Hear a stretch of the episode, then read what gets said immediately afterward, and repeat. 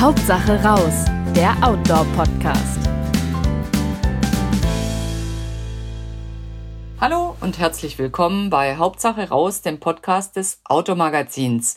Mein Name ist Kerstin Rothardt. Ich bin Reiseredakteurin bei Outdoor schon etliche Jahre.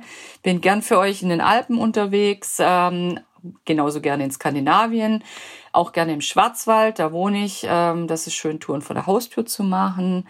Aber ähm, es ist natürlich auch schön, einen Blick ein bisschen weiter in die Welt schweifen zu lassen und mal Neues zu entdecken. Und da freue ich mich auch, ähm, dass ich heute einen Gesprächspartner da habe, der schon weltweit für uns rumgeguckt hat.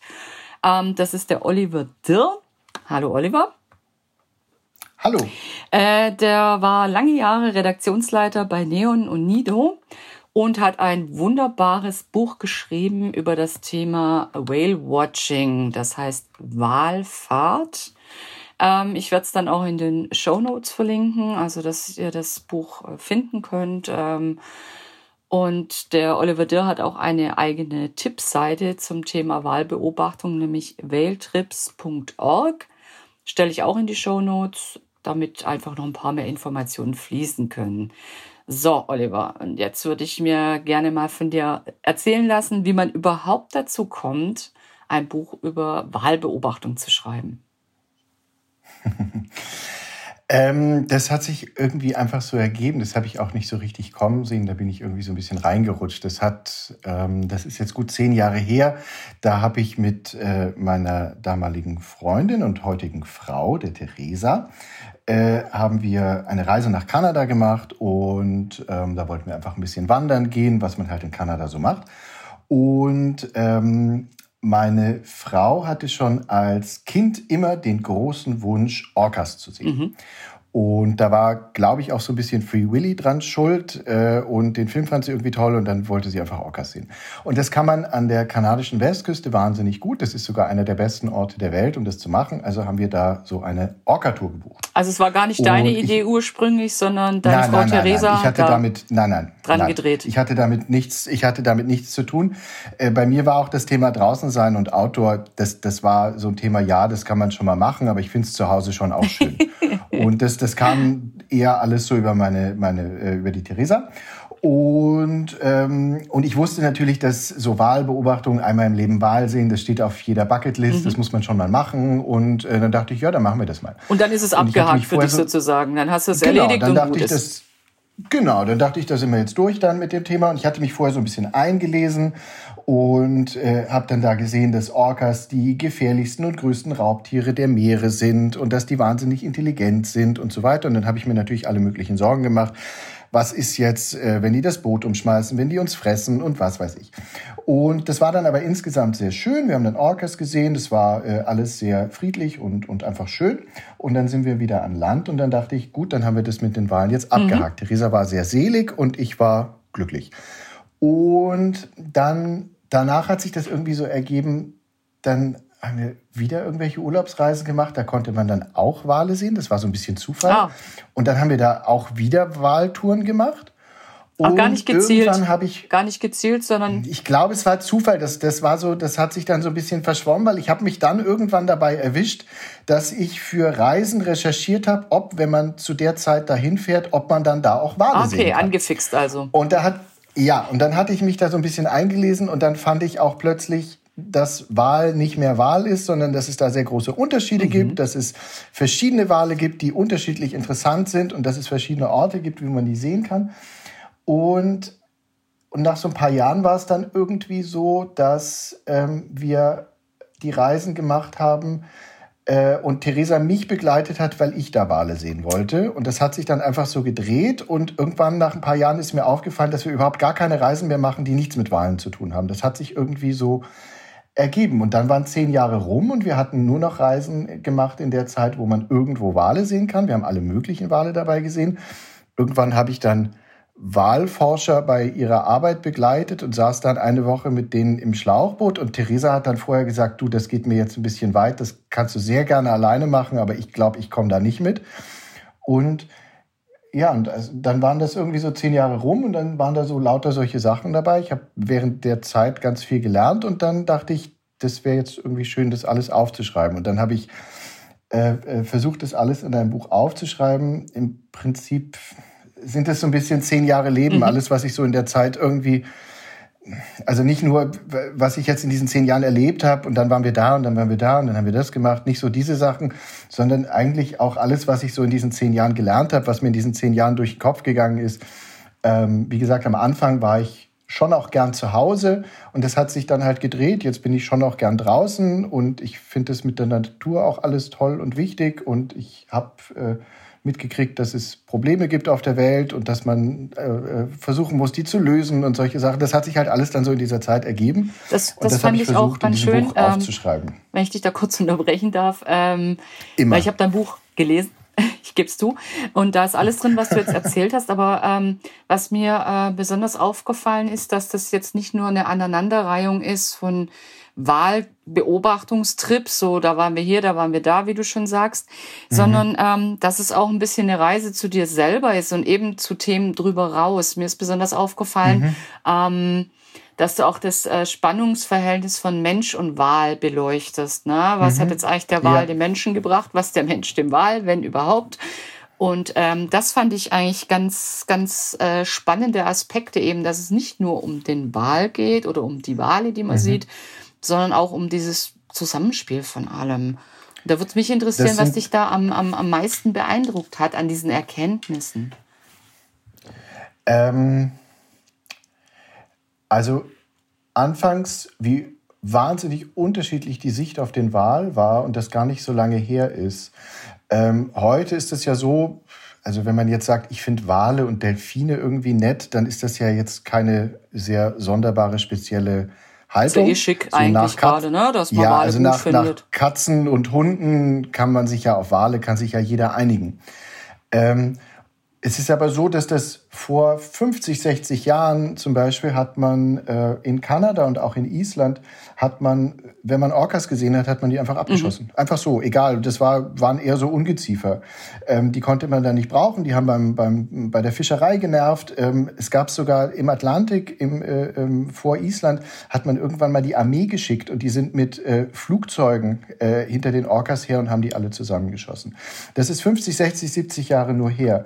Vor 100 Jahren galten diese Tiere als komplette Monster. Man kennt noch diese ganz alten Seekarten, wo auf den Seiten immer so diese ja. großen Monster der Rand der Welt und was da, da passiert, wenn man drüber fällt. Genau. Und Wale waren, Wale waren komplette Monster. Man hatte äh, wahnsinnige Angst vor denen.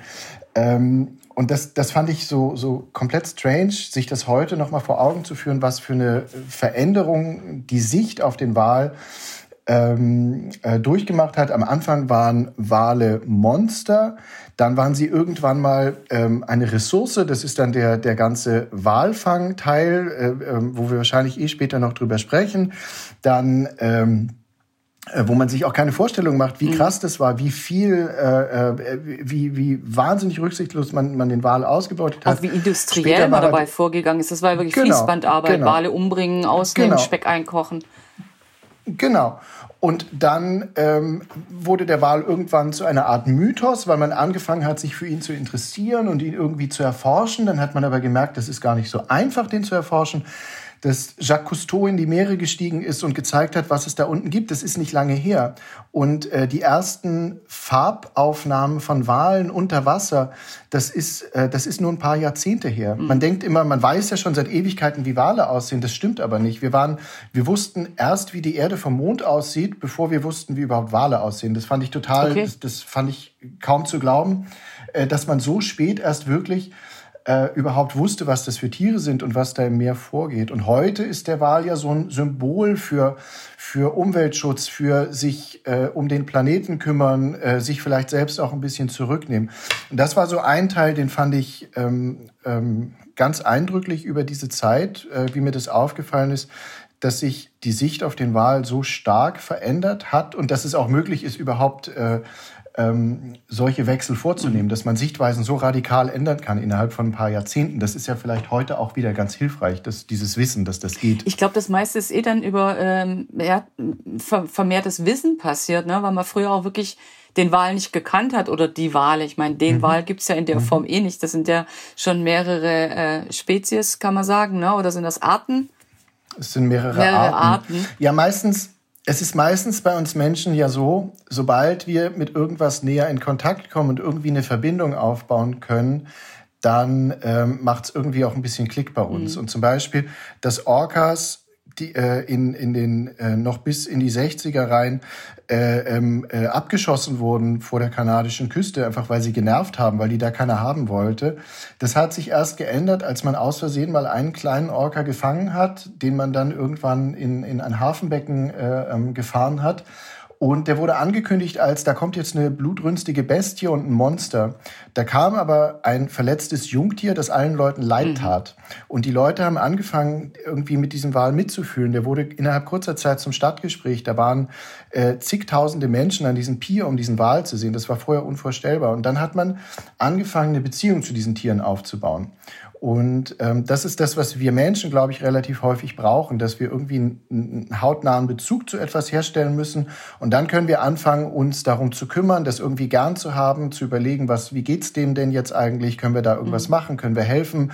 Oder wollen wir weiter einfach Margarine draus machen? Ja, das war ja Und auch jahrelang ist das ist die Begegnung mit dem Wal ja draußen, weit draußen auf dem Meer hat die mhm. stattgefunden. Na, ne? ähm, klar, man mhm. hat die mhm. vielleicht vom, vom Ufer, von der Küste aus gesehen, aber so die wirkliche Begegnung war weit draußen und dass du als Walfänger vielleicht nicht berichtest, ach, das sind eigentlich ganz putzige Viecher, sondern äh, die als Gegner siehst, ist irgendwo auch logisch. Und wir hätten werde das Gros der Bevölkerung ähm, eine Beziehung zum Wal herstellen sollen. Ne? Man war halt eben nicht draußen auf dem Meer.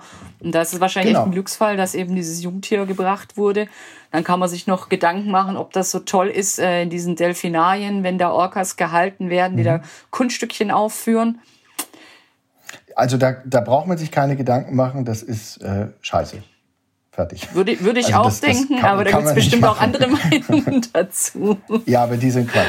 Es gibt kein, es, also nein. Für dich gibt es da keine die, Entschuldigung, die sind, ne, dass man sowas macht. Nein, natürlich nicht. Die sind 10, 12 Meter groß mhm. oder größer. Die sitzen da in irgendeinem in irgendeiner Badewanne, werden mit irgendwelchen, jeder von denen hat einen eigenen Dialekt mit seiner eigenen Familie. Oh, ja. Und dann wird da irgendein Orca aus Island mit irgendeinem Orca aus Kanada zusammengesetzt und die können sich überhaupt nicht unterhalten miteinander. Die kommen überhaupt nicht klar, die streiten sich die ganze Zeit. Das ist alles fürchterlich.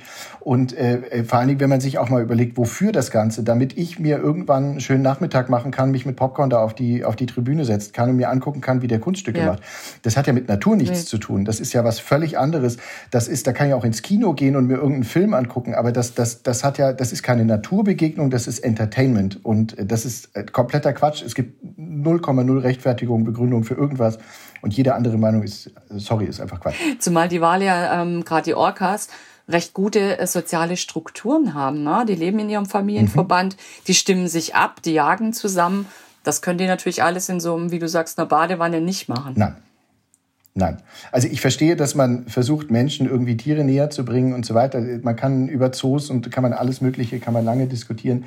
Aber ähm, also spätestens im Fall von Orcas in diesen kleinen Becken. Ist, das bei dir rum mit Verständnis. Ja, ja, also jeder, der sich da kurz Gedanken macht, muss da rum sein mit Verständnis. Ähm, jetzt äh, würde es mich noch interessieren, ähm, die Theresa, die hatte ja als Lieblingswahl ganz klar die Orcas. Du konntest dich auch für andere Wahlarten erwärmen. Theresa laut dem Buch nicht so sehr. Also ich glaube, bei Pott- oder Buckelwahl ist Doch, sie komplett sie, ausgestiegen. Sie findet, ne? Nee, nee, also sie findet schon, sie findet äh, auch viele andere Wale toll. Ihr Herz geht am meisten auf bei Orcas, aber sie findet auch ganz viele andere Wale toll. Ähm, es ist äh, bei uns aber so, dass ich äh, äh, ähm, bei vielen Dingen eine, eine äh, durchaus eine gewisse Begeisterungsfähigkeit mitbringe. Mhm. Ähm, und ähm, das geht bei ihr dann vielleicht manchmal ein bisschen weit. Also wie gesagt, ich war dann mit eine Woche mit einem Blauwalforscher äh, unterwegs und jeden Tag sechs, sieben, acht Stunden im Schlauchboot, ja. nur um Blauwale zu sehen. Und wenn er einen Pottwal gesehen hat, hat er gesagt, das ist mir egal, wir fahren weiter. Ich will jetzt hier die Blauwale sehen, weil ich bin ja Blauwalforscher. Und an so, an so einem Punkt sagt dann Theresa, ja, das machst du vielleicht lieber mal mhm. alleine, Oliver, da habe ich jetzt vielleicht weniger Lust drauf. Aber ähm, äh, sie findet schon sehr viele verschiedene Wale toll. Ähm, und bei mir ist es so, ich habe irgendwann für mich festgestellt, das war auch so ein, ein Ding in diesen, in diesen zehn Jahren, je mehr ich mich mit dem Thema beschäftige, desto interessanter wird es. Ähm, ich war ganz früher mal, habe ich mal, äh, äh, bevor ich bei Neon gearbeitet habe, war ich auch mal ähm, Sport, äh, habe ich in Sportredaktionen mhm. gearbeitet. Und da habe ich gemerkt, je mehr ich mich mit Fußballern beschäftige und je mehr ich einen Fußballer interviewe und all diese Sachen mache, desto weniger Interesse habe ich daran. Deswegen habe ich irgendwann diese Branche gewechselt. Das wurde mir irgendwie immer langweiliger. Und äh, bei den Wahlen habe ich gemerkt, das wird immer spannender. Jedes Buch, was ich über Wale lese, äh, führt dazu, dass ich noch eins lese. Jetzt habe ich in dem Buch gelesen, dass die Theresa ja einen Lieblingswal hatte, nämlich die Orcas, über die wir uns ja gerade schon länger unterhalten haben. Ähm, ist es so, dass sie dann andere Wale doof findet und welcher ist denn dein Lieblingswal? Also die Theresa, die hat sich äh, auf jeden Fall im, äh, während dieser ganzen Zeit auch für viele andere Wale begeistert. Äh, ähm, aber die Orcas sind einfach immer ihr, ihr komplette äh, die haben einfach ihr Herz immer komplett erobert. Ähm, und bei mir war es so, ich habe dann irgendwann gemerkt, je mehr ich mich äh, mit einzelnen ähm, Wahlarten beschäftigt habe, desto interessanter fand ich die. Und ich habe mich dann halt so ein bisschen eingearbeitet immer und habe angefangen, Bücher zu lesen. Und dann fand ich die äh, unterschiedlich interessant. Und nach den ersten ein, zwei Reisen, die wir gemacht haben, bin ich dann irgendwann nach Hause und wollte irgendwie so dieses Gefühl, das, das ich hatte, so ein bisschen in den Alltag tragen. Und dann habe ich in mein Bücherregal mhm. geguckt und wollte irgendein Wahlbuch lesen. Und damals hatte ich natürlich noch keins, das ist heute anders. Und äh, das Einzige, was ich dann da hatte, war Moby Dick. Und dann dachte ich, naja, dann lese ich halt Moby Dick nochmal.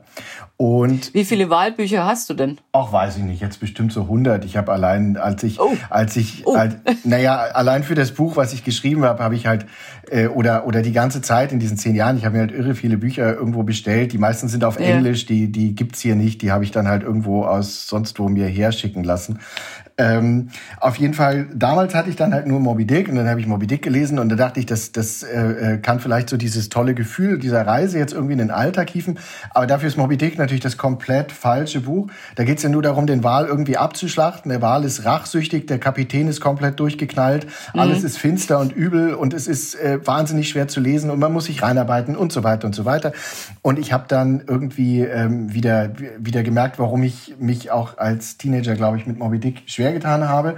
Ähm, und Aber das ist ja eigentlich genau das Bild, das sehr lange genau. ähm, das Verständnis genau, der das meisten ja das Menschen gegenüber dem Wahl geprägt genau, hat. Genau, dieses, dieses, dieses Monster, das, ähm, gegen das es zu kämpfen gilt. Genau, genau. Also die, die Zeit des Walfangs war natürlich so eine große Abenteuerzeit, so eine heroische Zeit oder so wurde sie zumindest die Zeit des, dieses Yankee Whalings, äh, äh, wo, die, wo die Amerikaner hauptsächlich Jagd auf den Pottwal gemacht haben. Das war natürlich so eine große Abenteuerzeit, aber gerade in Amerika war man ja auch schon immer ganz gut darin, irgendwie tolle Geschichten zu erzählen. Und äh, dieses Buch ist natürlich das, was, was dabei rauskommt. Auf der anderen Seite hat dieses Buch 100.000 Ebenen, die man da reinlesen kann, wenn man das möchte. Also man, mhm. kann, man kann das sogar als eins der ersten großen Bücher über den Naturschutz lesen, wenn man das möchte. Ähm, also das, das, das spricht für diese unglaubliche Macht dieses Buches, dass, dass man so viele Ebenen reinlesen kann. Aber ähm, wenn man sich jetzt einfach, wenn man über den Wal staunen will, ist es vielleicht nicht das Richtige, weil es darin ja immer nur darum geht, den Wal Pottwal zu töten. Auf der anderen Seite ähm, waren die Beschreibungen des, des Pottwals darin schon damals ähm, ziemlich akkurat. Also vieles, was da drin steht, gilt mhm. auch heute noch tatsächlich. Und der, der Pottwal als groß, als größtes Raubtier, das es auf diesem Planeten gibt, ähm, aber auch als größt, großes Mysterium, das ähm, ähm, hat mich dann total begeistert. Es gibt Walforschende heute, die ähm, so ein bisschen im Spaß sagen, sie wissen nicht mal, ob der Pottwal überhaupt von diesem Planeten stammt, weil der so außergewöhnlich oh. ist, dass der könnte auch gut von ganz woanders herkommen. Und, und der ist in jeder Richtung ist er ein, ein absolutes Tier der Superlative. Er kann mehrere Stunden unter Wasser bleiben. Er kann so tief tauchen. Das ist so, als würden wir ohne Schutzkleidung einfach so ins All äh, hüpfen und dann im All ein bisschen abhängen und dann wieder runter auf die Erde, ohne irgendwie Technik, ohne irgendwie Schutzkleidung. So tief geht er runter ins Meer, so unterschiedlich ist, ist die Situation dort, dort unten in der Tiefsee und dann hier oben. Und er kann einfach so zwischen diesen Welten äh, pendeln die ganze Zeit. Man hat, obwohl man das seit 40 Jahren erforscht hat, man überhaupt keinen Plan, was der da unten macht, wonach der jagt. Es gibt diese tollen Bilder, ähm, man, man kennt diese Bilder äh, von den Dinosauriern, wie der, wie der äh, Tyrannosaurus, den Triceratops, wie die miteinander kämpfen. Das mhm. ist so dieses ikonische Dinosaurierbild. Und mit dem Portfall gibt's eigentlich noch dieses viel ikonischere, wie er mit dem äh, Riesenkalmar kämpft, dem größten ja. Monster der Tiefe und so weiter. Und es gibt. Das kennen wir noch aus alten Seefahrerzeichnungen genau. so. Das genau. sind ja genau diese Monster, hatten wir es ja schon, die am Rand der Welt lauern. Genau. Da ist eben der Riesenkalmar oder bei dieser, der Riesenkrake. Genau. Und es gibt so, so Theorien, dass es sein könnte, dass der Portwal in zwei Kilometern Tiefe den äh, Riesenkalmar mit einem Sonar betäubt, sodass er ihn nur noch aufsammeln muss und dass der dann irgendwo rumliegt oder rumtreibt und dann kann er ihn aufsammeln. Und es gibt ganz viele Indizien, die ganz toll dafür sprechen. Und äh, ich habe die in dem Buch alle aufgeschrieben und, und rausgesucht. Dann habe ich mit dem führenden Pottwal-Forscher auf der Welt irgendwann gesprochen. Und da meinte er, ja, also es kann auch sein, dass das alles überhaupt nicht stimmt. Ich weiß es nicht. Ich kann ich und das sind aber auch seine Theorien, die er seit 30 Jahren verfolgt. Und dann sitzt er da und ich habe das Kapitel fertig und dann sagt er, ich, ah, ich weiß nicht, vielleicht da gibt's doch noch einige Fragen, die ich habe. Und dann denke ich, ja, dann klär doch diese Fragen, bevor du jetzt deine Theorie komplett wegwirfst. Und das Lustige ist, der Mann, der das seit 40 Jahren führend auf der Welt macht, sitzt nach 40 Jahren da und sagt, ich habe keinen Plan, was da passiert. Und er sagt das voller Begeisterung. Und das fand ich, ähm, das ist mir dann irgendwann aufgefallen, dass ich nicht nur die, die Wale so spannend finde und toll finde, ja. sondern auch die Leute, die sie erforschen, was das für tolle Geschichten sind, was das für ein Traumjob sein muss, 40 äh, Jahre etwas zu erforschen, von dem du keinen Plan hast, dass du 99 Prozent deiner Zeit überhaupt nicht siehst. Das ist immer weg und du musst immer spekulieren, was da passiert. Äh, ein Wahlforscher hat gesagt, ähm, der hat mir eine Geschichte erzählt, wie ein, ein jemand, der Löwen erforscht. Der hat dann gesagt, ja, ja, ist voll blöd bei den Löwen. Manchmal sind die hinter einem Busch und dann sehe ich nicht, was die machen. Und dann sagt er, du, das ist mein Leben. Das Tier, das ich ja, erforsche, ist, ist immer weg. Es ist nie da. Und äh, dann taucht es irgendwo ein Kilometer entfernt für zehn Sekunden auf und da soll ich dann was draus machen. Und, ähm, ist es der Mann, mit dem du auf dem Boot lange ja, unterwegs warst? Ja, das ist der, der Blauwalforscher. Und, äh, ah, der Blauwalforscher. Ja, genau. Bei dem fand ich am besten die Begeisterung für Wahlcode. Ja, der. Das hast du so schön plastisch geschrieben. Ja. Da, Wahlcode, ja. das müssen wir einsammeln, ja. das müssen wir er einsammeln. Hat, er hat dann immer gesagt, er legt großen Wert darauf festzuhalten, dass es nicht der Wahlcode selbst ist, der ihn jetzt hier so begeistert, sondern die Tatsache, dass der Wahl hier Code hinterlässt, weil das bedeutet, dass der Wahl hier auch frisst. Und das ist natürlich für ihn wahnsinnig spannend und toll. Aber ähm, also was mich einfach da begeistert hat, ich bin immer dann dahin gefahren und dachte, diese Wale in, faszinieren mich jetzt. Und oft bin ich zurückgekommen und habe gemerkt, die Menschen faszinieren mich auch total, mhm. ähm, weil die machen seit 40 Jahren einen Job voller Hingabe. Es ist ein komplettes Puzzeln im Trüben. Man, man weiß nur allerkleinste Teile. Ähm, und man weiß ja, selbst die, die grundlegendsten Dinge über den Wal sind oft einfach Spekulation. Und diese Leute sitzen da und freuen sich darüber. Und die sagen, das ist der Hammer, das macht total Spaß und ich will noch so viel rausfinden und ich weiß fast nichts. Und dieser Blauwaldforscher, ich habe den den ganzen Tag Fragen gestellt und mhm. er hat immer gesagt, we just don't know. Und dann dachte ich, Entschuldigung, wenn du das nicht weißt, der den seit 40 Jahren ja. erforscht, wer soll das denn dann bitte wissen? Und er hat das immer voller Freude gesagt, weil er, weil er das alles noch rausfinden muss. Und das fand ich äh, ähm, ähm, ganz beeindruckend. Und da war ich nicht so ganz vorbereitet drauf, dass mich äh, unterwegs auch diese Menschen dann so faszinieren würden. Ja, der Mann hat auf alle Fälle noch Ziele im Leben. Wenn er nach 40 Jahren immer erst so ein paar Fitzelchen vom Schleier gelüftet hat, ja. dann hat er noch ganz schön was vor sich. Aber jetzt trotzdem, hm, ich habe jetzt das Gefühl, der Pottwal könnte dein Lieblingswahl sein. Also ich habe äh, gemerkt, ähm, dass es viele verschiedene sind, äh, je mehr ich mich mit Einzelnen beschäftige. Es war dann am Anfang der Pottwal, weil das dieser Einstieg ist, weil es dieses ja. wirklich äh, unglaublich sonderbare Tier ist, wo alles irgendwie anders ist und wo, wo so viele Rätsel sind. Ich habe aber dann auch gemerkt, dass äh, wenn ich dann mich mit Blaubeeren beschäftigt habe, fand ich die wahnsinnig spannend.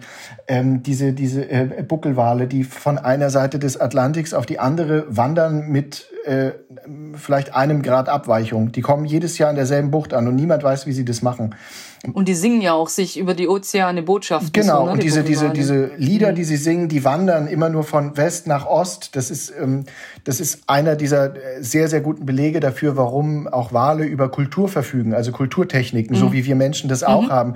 Die bringen vielleicht nicht irgendeine neue, also die, die machen auch die produzieren Songs, die, die entwickeln Sprache, sie entwickeln ähm, äh, Jagdtechniken und so weiter. Und ja, du schreibst auch so schön, dass die eigentlich auch ihre Sommerhits entwickeln. Ja. Ne? Dann ist eine Saison ist irgendwie ähm, das dreistrophige äh, ja. Flötenduett irgendwie. Genau. Das, dann übernehmen das welche und so geht's gerade weiter. Genau, so ist das ja im Prinzip bei uns auch. Es gibt Hits und die wandern dann irgendwie mhm. von. Bei uns ist ja mhm. auch oft so von West nach Ost wandern wandern die Hits irgendwie durch. Und äh, dort ist es ähnlich. Man hat aber keine Ahnung, warum. Es gibt halt ganz viele Spekulationen, aber man hat keine Ahnung, warum. Und mit das war bei jedem Wahl. So mit jedem Wahl, dem ich mich irgendwie beschäftigt habe, gab es dann irgendwie solche Geschichten, die total spannend waren. Ähm, deswegen musste das irgendwie ja dann auch mal ein Buch werden, um das irgendwie alles festzuhalten. Auch äh, äh einfach äh, für mich, dass das irgendwo mal aufgeschrieben ist. Ist eigentlich wie beim Wahlforscher. Welches ist dein Lieblingswahl? Ich weiß es nicht. Ja, genau. Voll gut, ich kann noch weitermachen. Klingt ja. ein bisschen so, als also hättest du da irgendwie den Spirit Also übernommen. ich habe für mich herausgefunden, dass mich die großen Wale sehr faszinieren. Also diese mhm. Größe, die, die ähm, äh, die ist für mich kaum glaublich. Also man weiß ja, das sind die größten Tiere äh, überhaupt des Planeten. Man weiß vielleicht sogar auch, dass die größer sind als alle Dinosaurier, die es je gab und, und vor allen Dingen auch weit, weit, weit schwerer als alle Dinosaurier. Es gibt einen, der war vielleicht auch bisschen über 30 Meter lang, vielleicht 35, aber der kam auf 70, 80 Tonnen maximal. Mehr kannst du an Land mhm. überhaupt nicht bewegen. Äh, die großen Blauwale, die können, äh, die man im Walfang äh, ähm, ähm erwischt hat, ähm, äh, waren bis zu 200 Tonnen. Das ist äh, mehr als Wahnsinn. das Doppelte wie die größten Dinosaurier überhaupt. Und, äh, und was auch so spannend war, dass die heutigen Wale sind die größten, die es je gegeben hat. Also ähm, Wale wurden mit seit Urzeiten werden sie einfach immer größer und größer und größer. Möglicherweise ist jetzt so ein Peak erreicht. Es gibt physikalische Grenzen, wo man sagt, okay, so bei mhm. knapp über 30 Metern, alles danach wird ineffektiv. Aber ähm, rauszufinden, wie sehr auch die Gesetze des Meeres quasi begünstigen und subventionieren, groß zu werden, ähm, das fand ich irre spannend, äh, dass das Meer eigentlich dafür gesorgt hat, dass diese Tiere so groß werden. Eigentlich waren das ja mal ähm, so, so hundartige Säugetiere, die an Land rumgelaufen sind. Und dann sind die irgendwann ins Meer und jetzt sind das irgendwie 100 oder 150 Tonner, die dann da so, so rumschippern. Ähm, und dass das so gekommen ist, hat ganz viel damit zu tun, dass sie eben ins Meer gegangen sind. Das fand ich alles wahnsinnig, mhm. äh, äh, wahnsinnig spannend. Ist, ist ja eigentlich auch spannend, ne? Kamen aus dem Meer, war eine Weile an Land, ein paar Millionen Jährchen wahrscheinlich, und sind dann eben wieder ins Meer zurückgekehrt, weil das doch irgendwie die bessere Umgebung war für die Wale. Ne, da war, da war Platz, da war eine Nische. An Land ist, mhm. es, ist es mit den Säugetieren äh, ziemlich voll geworden. Und äh, ähm, äh, alles das, was sie an Land gelernt haben, ähm, haben sie dann mit ins Meer genommen und damit waren sie dann anderen Tieren, die diese Fähigkeiten an Land nicht entwickelt hatten, äh, äh, wieder stark im, im Vorteil und haben das halt immer weiter ausgebaut. Also dieser, dieser Weg an Land und dann zurück ins Meer ist überhaupt kein Rückschritt, sondern es ist schon ein Schritt nach vorne, weil sie Dinge mitgenommen mhm. haben, die sie äh, nur an Land hätten entwickeln können. Aber ja, auch das irre spannend. Deswegen äh, musste es am Ende ein Buch werden, um das alles unterzukriegen. Ja, also du sprichst eigentlich auch die ganzen Aspekte, ähm, die wir jetzt noch mal kurz anreißen, sind ja wirklich auch in deinem Buch ich finde, äh, sehr anschaulich zusammengefasst und es regt auch zum Nachdenken an. Was mich jetzt allerdings auch ein bisschen zum Nachdenken angeregt hat, ähm, war dieser Widerspruch, ähm, aus dem Wunsch, Wale in der intakten Natur zu sehen und vielleicht auch äh, die Welt intakt zu erhalten und dann doch eben den, den Flugreisen, die man unternehmen muss, um eben diese Wale zu sehen und auch äh, so Sachen wie Diesel, der vor Ort verbrannt wird, mhm. weil man eben mit dem Boot rausfährt zu den Walen. Mhm. Wie kannst du denn diesen Widerspruch auflösen? Weil du setzt dich ja eigentlich schon verbal dafür ein, dass die, ähm, dass die Welt besser wird, gesünder wird, wieder intakt wird, wieder eher rund läuft, mhm. unternimmst aber trotzdem Trips zu den Wahlen hin? also, ähm, ich glaube, es fängt schon mal damit an, äh, wir haben eine, oder äh, vorgeschoben, ja, natürlich, äh, äh CO2 verbrauchen und äh, zu fliegen ist blöd. Ähm, mhm. Aber äh, wir haben momentan auch so ein bisschen so einen etwas schiefen Fokus, dass wir immer auf CO2 gucken. Es ist ja leider so, dass fast alles, was wir machen, nicht so gut ist. Und wir sind auch viel zu viele. Und äh, ähm, es ist ja nicht nur das Fliegen. Ähm, es ist ja auch die Mortadella, die ich mir morgens aufs Brot lege. Es ist das Plastik, das ich verwende. Es ist meine Altbauwohnung, die scheiße beheizt ist und äh, nicht gedämmt ist. Es sind tausend Sachen. Und ähm, deswegen greift es, glaube ich, so ein bisschen zu kurz, wenn man sagt, naja, dann fliege ich nicht mehr und dann passt alles. Wenn ich dann immer noch mhm. mit meinem SUV durch die Straßen gondle und keinen Parkplatz finde, dann ist es trotzdem nicht so gut. Und wenn ich immer noch jeden Abend ein Steak esse, dann ist es auch nicht so gut. Und wenn ich wobei Fliegen natürlich CO2-mäßig schon relativ weit äh, vorne steht. Die ne? Fleischindustrie ist äh, äh, weitaus äh, relevanter für das Thema wie die äh, ähm, wie der gesamte Verkehrssektor. Wenn wir uns über die Ernährung mal äh, äh Gedanken machen, ähm, dann ist das ist ein genauso großer Punkt. Und es geht auch nicht dieser, darum, diese Sachen aufzuwiegen, sondern es geht darum, glaube ich, dass ähm, zum einen es steht niemandem zu, jemand anderem zu sagen, was man tun und lassen sollte. Es mhm. ist, glaube ich, äh, fundamental wichtig, die Welt zu sehen und die Welt kennenzulernen, ähm, weil man sich anders sonst nicht für die Welt einsetzen wird. Das ist wie mit diesem Orca damals. Wenn die Leute den Orca nicht gesehen hätten, dann hätten sie sich auch ja. nicht für Orcas interessiert. Und Wale sind nun mal leider irgendwo draußen und fast immer muss ich fliegen, um dahin zu kommen. Das geht nicht anders. Ähm, aber ähm, ich kann mir trotzdem äh, Gedanken machen, welche Sachen in meinem Leben haben denn alle eine Auswirkung und welche Sachen in meinem Leben kann ich denn ganz einfach verändern? Und wenn mhm. ich zum Beispiel gut verdiene, dann kann ich sagen, okay, ich kann besser einkaufen, ich kann bessere Lebensmittel kaufen, die anders produziert sind. Wenn ich äh, ähm, das, also es kommt ja immer von einem selber an. Wenn, wenn ich sage, mir persönlich würde es jetzt gar nicht wehtun, gar kein Fleisch mehr zu essen oder überhaupt keinen Fisch mehr zu essen oder das nicht zu machen oder das nicht, dann mache ich das halt. Und wenn jemand sagt, ähm, ich muss aber dringend reisen, weil ich war noch nie irgendwo und ich muss das, die Welt sehen und ich muss die Welt verstehen und so weiter, dann kann ich ja nicht sagen, nee, lass das mal bleiben wegen deinem CO2. Mhm. Aber wenn ich sage, äh, äh, wenn, wenn diese Person gleichzeitig sagt, ach so, über die, also ich muss mir nicht zehnmal im Jahr eine neue Jeans kaufen oder ich muss nicht ständig irgendwie alles in Plastik eintüten oder ich muss nicht äh, ständig Fleisch essen oder Fisch finde ich auch nicht nötig oder so weiter. Dann kann man auch über diese Sachen sprechen. Und ich glaube, dass es, es geht weniger darum, ob wir es irgendwie schaffen, dass zwei, drei, vier, fünf Prozent aller Leute alles perfekt machen. Ich glaube, der weitaus größere Hebel wäre, wenn 90 Prozent alles ein klein bisschen besser machen. Da kommt unterm Strich viel, viel, äh, viel, viel mehr bei rum. Und ähm, das macht auch viel mehr Spaß. Ähm, weil, weil alles wegzulassen, ja, dann kann ich ja nur zu Hause bleiben, keine Kinder in die Welt senden, ich kann ja nichts machen.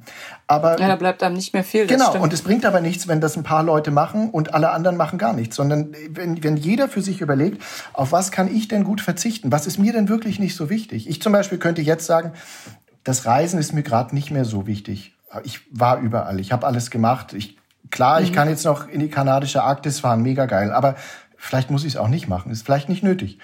Und ähm, das muss aber jeder für sich entscheiden. Deswegen, ich, also ich wurde in Interviews ganz oft danach gefragt, äh, wie machen wir das denn jetzt? Was muss denn jeder machen?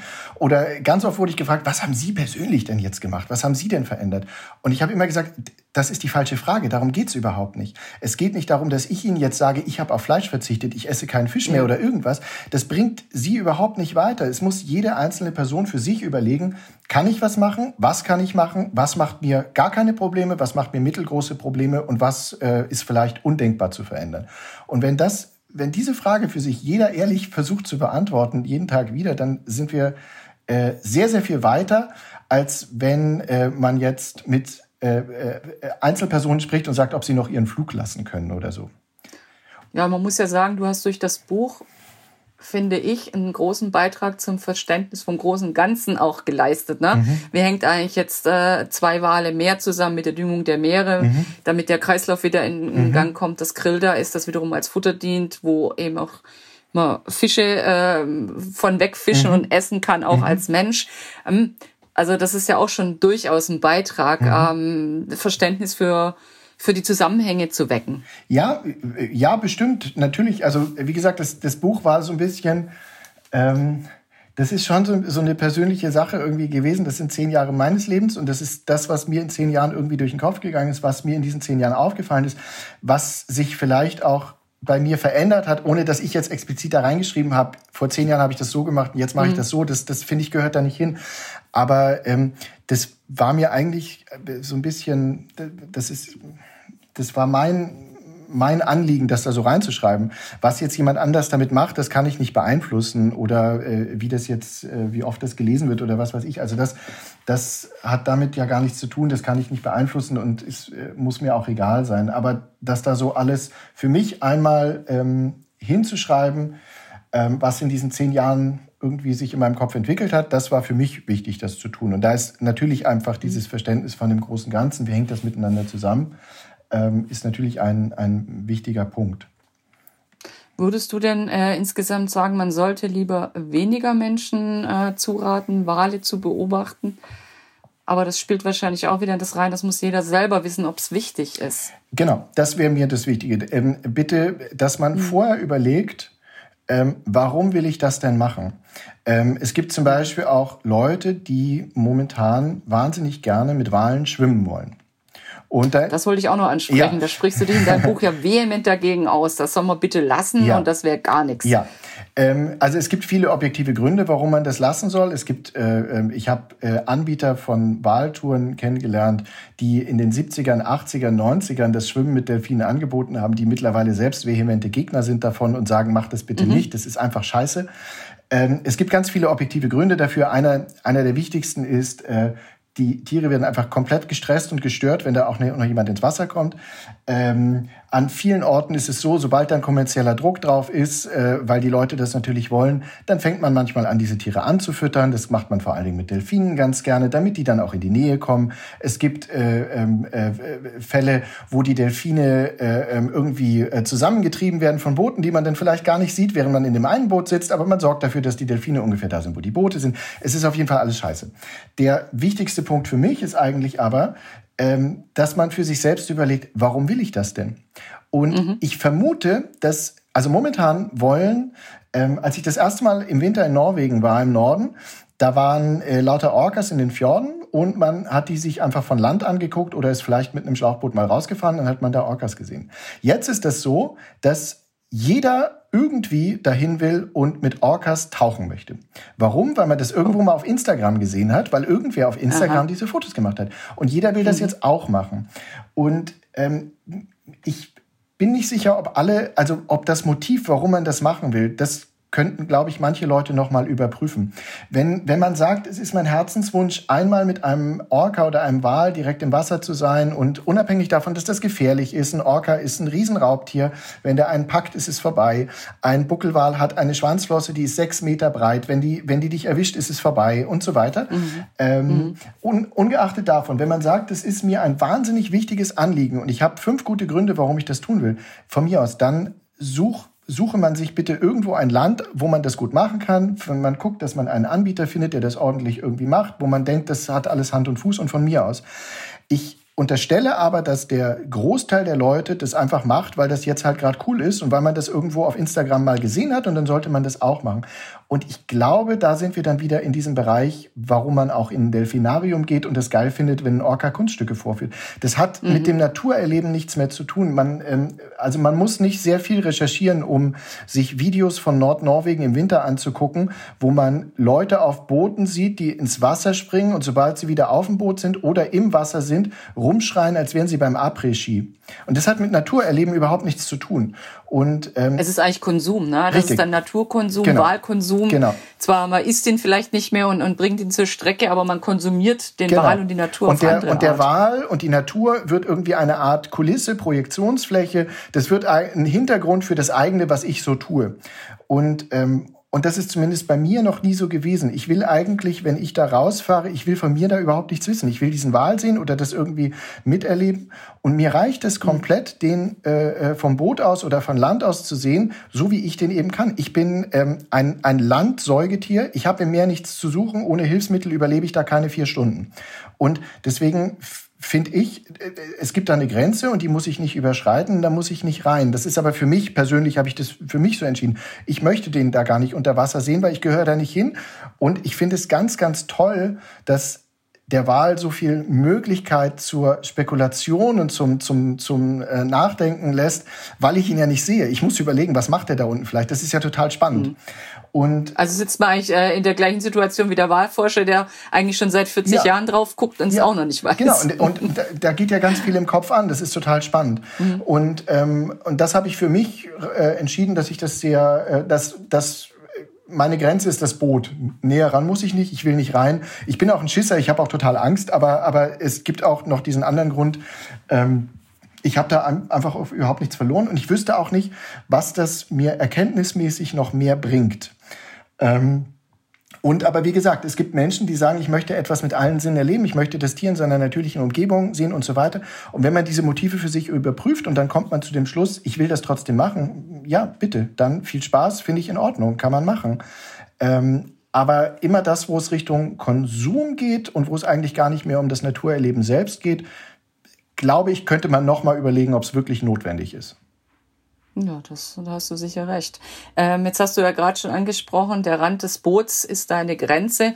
Gab es denn eine wirklich gefährliche Situation, wo du sagst, puh, das hätte jetzt aber auch echt schief gehen können beim, beim Wahlbeobachten? Nein, nie. Äh, ich habe immer mitbekommen, also ich habe immer gelernt, dass, dass die Wale schon total wissen, was sie da tun. Äh, ich persönlich, wie gesagt, ich bin äh, ein Schisser. Ich musste mir das Ganze draußen sein auch erst Stück für Stück erarbeiten. Ich hatte natürlich in vielen Situationen Angst, aber da bestand objektiv niemals Gefahr.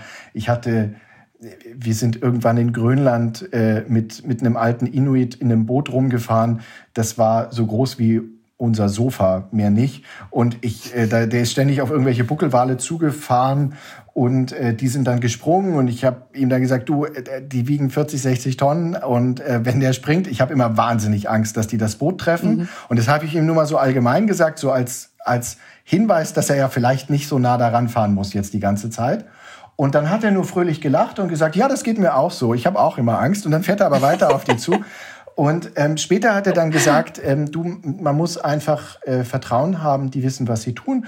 Und der, also der war Inuit, man konnte jetzt nicht sehen, ob er 100 oder 120 oder 70 ist. Das, das, also es war überhaupt nicht, das okay. war einfach ein, ein toller alter Mann, der irgendwie äh, äh, mit Händen und Füßen mit uns kommuniziert hat. Und der ist seit 60 Jahren in dem Boot unterwegs. Da kann ich ja nicht kommen und sagen, mach mal irgendwas anders. Der weiß ja, was er tut. Und Aber es ist auch schön, dass er selber sagt, ich habe auch immer Angst. Ja, und er hat, so herzlich dabei, er hat so herzlich dabei gelacht. Und dann dachte ich, naja gut, du wirst schon wissen, was du tust. Du, du wohnst hier, du weißt Bescheid. Und so, so Situationen gab es immer mal. Ähm, das waren aber Sachen, wo ich Angst hatte, weil ich ein Schisser bin, aber objektiv äh, bestand da nie Gefahr, weil die Leute, die um uns rum waren, äh, immer wussten, was sie da tun. Und die Wale ja auch. Und die, die Wale sowieso, auch, was sie ja. Tun. ja. Da komme ich aber dann gleich zur Gegenfrage, sozusagen zum anderen Pol. Was war denn dein schönstes Erlebnis beim Wahlbeobachten? Oh. Hast du ein Ding, wo du sagst, boah, das war so total flashing? Nee, das, also das kann ich wirklich äh, gar nicht sagen. Also ich habe ähm, in dem Buch, habe ich ja versucht, diese einzelnen äh, Themen, die mir wichtig waren, aufzuschreiben und äh, mhm. immer wechselweise äh, Orte, an denen wir waren und wo wir irgendetwas gemacht ja. haben und das zu mischen mit, mit ähm, Erkenntnissen und Sachen, die ich irgendwie gelernt habe oder die mir wichtig waren und irgendwie zum Anliegen mhm. geworden sind. Aber allein die Auswahl dieser Orte fand ich, das war schon schwierig und dieser, dieser Erlebnisse. Ähm, so als Reiseorte habe ich für mich gelernt, ich mag den Norden äh, äh, gern. Ich mag gern, wenn es kalt ist. Ich mag gern, wenn es dunkel ist. Also so Norden im Winter, mega geil. Bei Theresa ist es so, sie findet schon auch den Süden schön. Und wenn man nicht immer zehn Layer anhaben muss, um irgendwo äh, rauszugehen, sondern einfach in dem T-Shirt auf dem Boot sitzen kann, das findet sie auch gut. Äh, das heißt, da hatten wir schon mal immer große Unterschiede. Ähm, und ähm, ich fand es manchmal genauso toll, Wale von Land aus zu beobachten wie im Boot. Das mhm. ist gar nicht so, dass man immer im Boot sitzen muss. Ähm, es war manchmal genauso äh, äh, irre, wenn man vier, fünf Stunden irgendwo draußen auf Felsen sitzt und wartet und dann kommen irgendwann diese Tiere und schwimmen da rum und sind vielleicht eine ganze Weile in der Bucht. Man kann das sehen und man sitzt da einfach ganz friedlich auf einem Felsen. Das ist auch toll. Also da gab es so viele Sachen. Manchmal waren es auch die Menschen, wie gesagt, die ich getroffen habe. Äh, mhm. Äh, also da kann ich auf gar keinen Fall einen Ort, eine Wahl, eine Begebenheit sagen. Na gut, und wie, wie geht es jetzt mit deiner Leidenschaft weiter? Hast du ein anderes Tier im Visier, das du äh, scharf beobachten kannst oder also, sind es nach wie vor die Wale? Ähm, ich habe während des Schreibens schon immer mal überlegt, ob das Buch vielleicht auch so ein Abschluss ist von, von zehn Jahren Leben, so, so ein, ein mhm. Lebensabschnitt. Ob es vielleicht jetzt auch gut ist, wie gesagt, ich fände es wahnsinnig toll, mal Narwale am kanadischen Ice Edge zu sehen, äh, ganz toll. Aber es ist vielleicht auch nicht komplett notwendig. Vielleicht kann man es auch weiter, also lassen und es ist trotzdem alles gut. Ähm, und das große Glück ist, dass ähm, wir vor knapp zwei Jahren ist unser kleiner Sohn auf die Welt gekommen und ähm, wir fanden, dass es komplett unsinnig ist, mit ihm jetzt irgendwelche Reisen zu machen, äh, irgendwo hinzufliegen und irgendwas, weil das, der ist noch viel zu klein. Ähm, der freut sich, wenn wir mit ihm nach äh, an die Nordsee fahren oder ins Allgäu und wenn er da irgendwelche Regenwürmer und Amseln äh, und Käfer angucken kann. Und ich habe dabei festgestellt, dass es da auch wieder so ist wie bei den Wahlen. Je mehr ich mich mit diesen Tieren vor Ort beschäftige, desto interessanter finde ich die dann auch. Ähm, jetzt zum Beispiel würde ich gerade wahnsinnig gern auf eine Eisvogelsafari gehen und Eisvögel äh, beobachten. Im Allgäu gibt es ein, zwei Stellen, wo ich ihn schon ein, zwei Mal gesehen habe, aber immer nur ganz kurz, ist dann gleich wieder weggeflogen. Ähm, überhaupt ist so Vögel vor Ort und so, das ist ganz toll, wenn man anfängt, verschiedene Vogelarten zu entdecken und nicht immer alles nur ein Amsel und eine Spatz, äh, ein Spatz ist, sondern man merkt, ah nee, da gibt's ja auch noch ganz andere. Ähm, und das habe ich jetzt durch den Kleinen so ein bisschen gelernt. Wir werden bestimmt, wenn er größer ist, mit ihm auch so Wahlreisen machen. Also er ist knapp zwei. Eins seiner ersten zehn Worte war Orca. Er kann jetzt schon fünf, oh. sechs verschiedene Orca, äh, äh, Wahl, Wahlarten irgendwie sagen, mhm. auseinanderhalten. Er reist die ganze Zeit meine, meine Wahlbücher aus dem Schrank und blättert alle durch und so. Ähm, also das wird wahrscheinlich schon irgendwann mal was sein, was wir mit ihm machen und dann muss er, müssen wir aber schauen, ob wir das quasi für ihn weitermachen, ob ihn das interessiert oder eben nicht. Und äh, ich kann mir auch vorstellen, dass es ähm, künftig eher einfach Sachen vor Ort sind, ähm, mit Tieren vor Ort, die es hier gibt. Äh, ich habe mich früher für alle möglichen Frösche und Kröten und Salamander begeistert und vielleicht geht es auch in so eine Richtung. Okay, ich sehe schon entweder Vögel oder Amphibien. das, das nächste Studienobjekt steht noch nicht fest, ja. aber du bleibst dran an der Beobachtung ja. von Tieren in ihrer Umgebung. Ja. Gut. Ich danke dir ganz herzlich für das Gespräch. Wie gesagt, ich ähm, verweise auch gerne auf deine Whaletrips.org-Seite, damit man sich einfach ein paar mehr Tipps noch zum Thema abholen kann. Ähm, verweise auch auf dein Buch. Gibt es einfach nochmal an in den Show Notes, ähm, weil ich denke, wir haben das jetzt auch nur ganz, ganz kurz angerissen, was du eigentlich alles erzählst und was da für Gedanken eine Rolle spielen. Und ich fand, es hat sich total gelohnt, das Buch zu lesen. Und vielleicht äh, hören wir uns dann wieder, wenn du ein Buch über den Eisvogel geschrieben hast. Wer weiß. Ja, das wäre doch nett. Das, das können wir doch mal ja, so festhalten. Ne? Da haben wir doch Ziele ja, Ganz vielen Dank. Alles es hat äh, großen Spaß gemacht. Ich, äh, ja, mir hat es auch großen Spaß gemacht, zuerst das Buch zu lesen, dann mit dir zu sprechen. Vielen Dank. Wenn euch unser Podcast gefällt und ihr keine Episode mehr verpassen möchtet, dann abonniert uns doch gerne gleich hier oder auch unseren Newsletter auf outdoor-magazin.com. Natürlich findet ihr uns auch gedruckt am Kiosk oder per Abo in eurem Briefkasten und klar auch auf Facebook und Instagram. Bis bald hier oder draußen auf Tour. Hauptsache raus, der Outdoor-Podcast.